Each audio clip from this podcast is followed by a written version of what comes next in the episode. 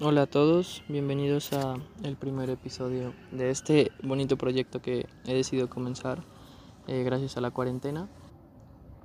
Este primer episodio tratará sobre un escrito que hice, no tiene mucho, es reciente y estos primeros episodios yo creo que serán iguales, donde lea cosas que haya escrito sobre mis pensamientos para poder comprender un poco más por qué lo dije, por qué lo pensé en ese momento así y también porque siento que es más fácil para mí mostrarme de manera vulnerable leyendo lo que, lo que escribí en mi espacio seguro, en mi espacio tranquilo. Entonces voy a comenzar con el primer texto. Uno no sabe en qué terminará todo cuando comienza a platicar con un extraño. Seamos sinceros. Conocer cómo acabarán las cosas nos causaría tal temor que evitaríamos cualquier tipo de contacto con los demás. No importa lo bello, lo grandioso o divertido que podría llegar a ser eso. La despedida será suficiente para evitarnos intentarlo. Hoy me puse a pensar en todo lo que he cambiado a lo largo de esta pandemia mundial. Las personas que he conocido, los que he dejado atrás y los que están por venir. He querido ver lo bello y bonito que me ha dejado todas esas personas, pero hoy no me es posible. Hoy quiero validar mi dolor y escribir de ello. Por mi bien y por mi salud deseo sacarlo.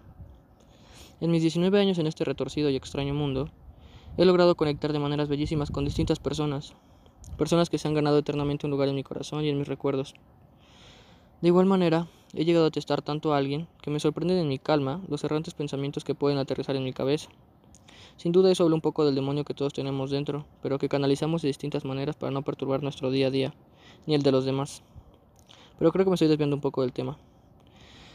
Y quiero hablar sobre lo que me ha estado quemando en el pecho en estos últimos días y que hoy por fin terminé de explotar. Exploté porque yo solía tener un grupo de amigos, uno que mi cerebro intenta mantener en él con la idea de que tal vez sigan ahí como antes. Pero yo no soy como ellos, y yo no soy como antes, ni ellos tampoco.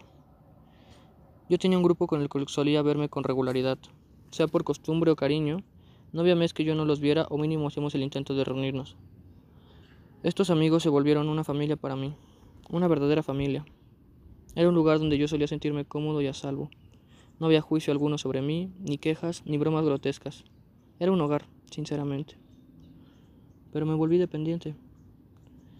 Me volví completamente dependiente. Como solía hacer con la gente que me brindaba el cariño que yo estaba negándome. Me volví adicto a mis amistades. Me volví un ser que veía por ellos y que pensaba para ellos.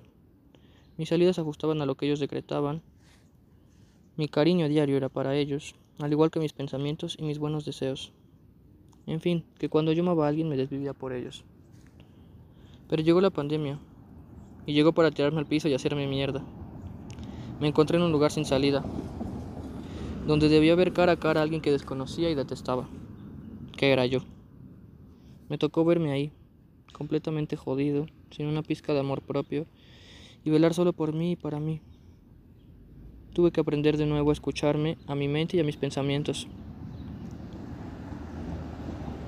a lo que me mueve y a lo que no. Tuve que aprender quién era yo de nuevo, y aún estoy en el proceso de hacerlo. Sé que este trabajo no acaba nunca, pues evolucionamos con el tiempo. Pero me he sentido mejor desde que tuve que verme del diario y aprender a querer mi persona y a buscar la manera de evitarme. Y llegó este punto de nuevo, donde por fin vería de nuevo a mis personas favoritas. Pero para mi sorpresa, no encajé como solía hacerlo con ellos. Las primeras veces quise hacerme güey, como si se tratara de un mal día que estaba teniendo o algún sentimiento encontrado que tenía. La segunda y tercera vez vi que estaba el mismo sentimiento, y la cuarta y la quinta también. Se hizo imposible querer evitarlo. Tal vez yo no debía estar ahí. Pero ¿por qué me sentía así si antes me sentía amado y cuidado por mi familia? ¿Qué hacía que mi persona significara menos en ese entonces y no antes?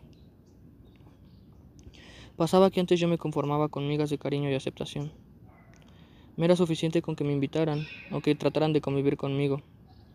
Sé que ellos me quieren, y puede que lo hagan todavía, a su manera y a su nivel. Pero el problema terminó siendo ese, el nivel de importancia que había. Mientras para mí ellos representaban lo mejor de esa etapa de mi vida, eran mi todo, para ellos tal vez yo solo era un amigo más. Hablo con su posición, porque yo no puedo inferir los pensamientos de los demás.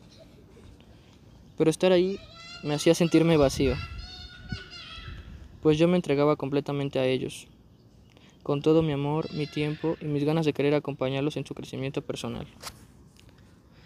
Me preocupaba porque estuvieran bien y porque no pasaran por nada negativo. Y si no lo estaban, buscaba cómo apoyarlos. Intenté ser el mejor amigo que ellos se merecen.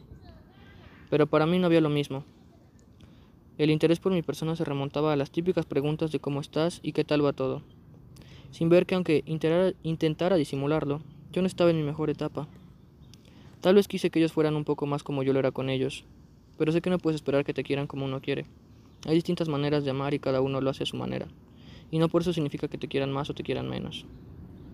Sé que ellos son buenas personas, no han sido más que un lugar de refugio para una versión antigua de mí y una cuna de memorias y recuerdos llenos de amor y risas. Y quise hacer esto para agradecerles por ello, porque no me había tomado el tiempo de hacerlo y porque no había hecho una despedida correcta hacia ellos pero también para decirles que me despido de la mejor manera que puedo, porque dejé de sentirme parte de ahí desde hace mucho tiempo, y la pandemia me ayudó a verlo. Hoy escribo con verdadero sentimiento el fin de una época en mi vida, que recordaré siempre, pero que por mi salud emocional decido dejar atrás, porque las prioridades de todos han cambiado, y sé que merezco mucho más de lo que recibí a cambio. No los culpo por eso ni nada, solo que yo no sabía cómo pedir y darme ese lugar que ahora sé que tanto merezco. Puede que no sea un adiós, sino un hasta pronto. La verdad, solo la vida puede decidir eso. Pero por el momento me despido de ustedes, que ya bien saben quiénes son, y decirles que los amé como nunca había amado. Les deseo lo mejor, hoy y siempre. Y bueno, eso es todo el escrito que hice para esas personas tan significativas en mi vida.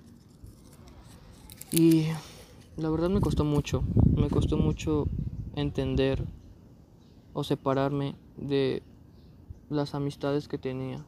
No porque no sean buenas personas, porque yo sé que son buenas personas, pero simplemente yo ya no me sentía cómodo ahí, ya no compartíamos las mismas ideas, nuestras metas eran distintas y realmente no había tantas cosas en común como yo pensaba que habían.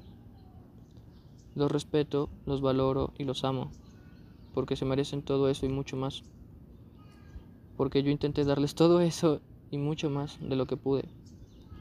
Pero yo no sentía lo mismo por mí. Yo no recibía lo mismo. Y darme cuenta de eso y tomar la decisión de verdad salirme me costó muchísimo. Me, me hizo aprender lo que es priorizar tu persona ante cualquier situación o ante cualquier persona. Y, y verga, güey, o sea, todos te dicen cuánto puede doler, o más o menos tienes una idea de cuánto puede doler terminar una relación romántica con alguna persona. Pero alejarte de un grupo de amigos, separarte de personas que llevabas años compartiendo memorias y experiencias, verga, de verdad que afecta de verdad que pega. Pero bueno, es parte de, supongo, es parte de esta vida, es parte de, de la madurez que vamos obteniendo con el tiempo, o más bien madurez con, con el proceso de evolución que tenemos cada uno de nosotros a su tiempo y a su manera. No podemos buscar tener el mismo nivel evolutivo o como personas buscar ser alguien hasta que nuestra persona quiera hacerlo. O sea, cada quien tiene sus tiempos y sus momentos para crecer. No podemos forzarlos para poder seguirnos quedando en un lugar o algo por el estilo. La verdad, trato de no hablar cuando hace ruido, porque se corta el audio. Pero bueno, en conclusión, dejar atrás personas que amas no significa que ya no las ames. Solo significa que tú estás cambiando al igual que ellos. Y que tal vez sus caminos ya no van hacia el mismo lado. Y no pasa nada por eso. Quiero que ellos entiendan que no significa que ya no los ame o que ya no los valore o que ya no los quiera como los he querido siempre. Solo significa que mi camino va hacia otro rumbo al que ellos llevan ya no seguimos el mismo destino. y está bien, no pasa nada.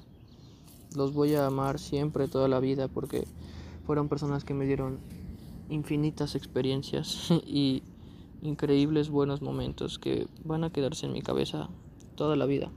Que eso lo tengan muy claro. Que los amo y, y que eso es todo.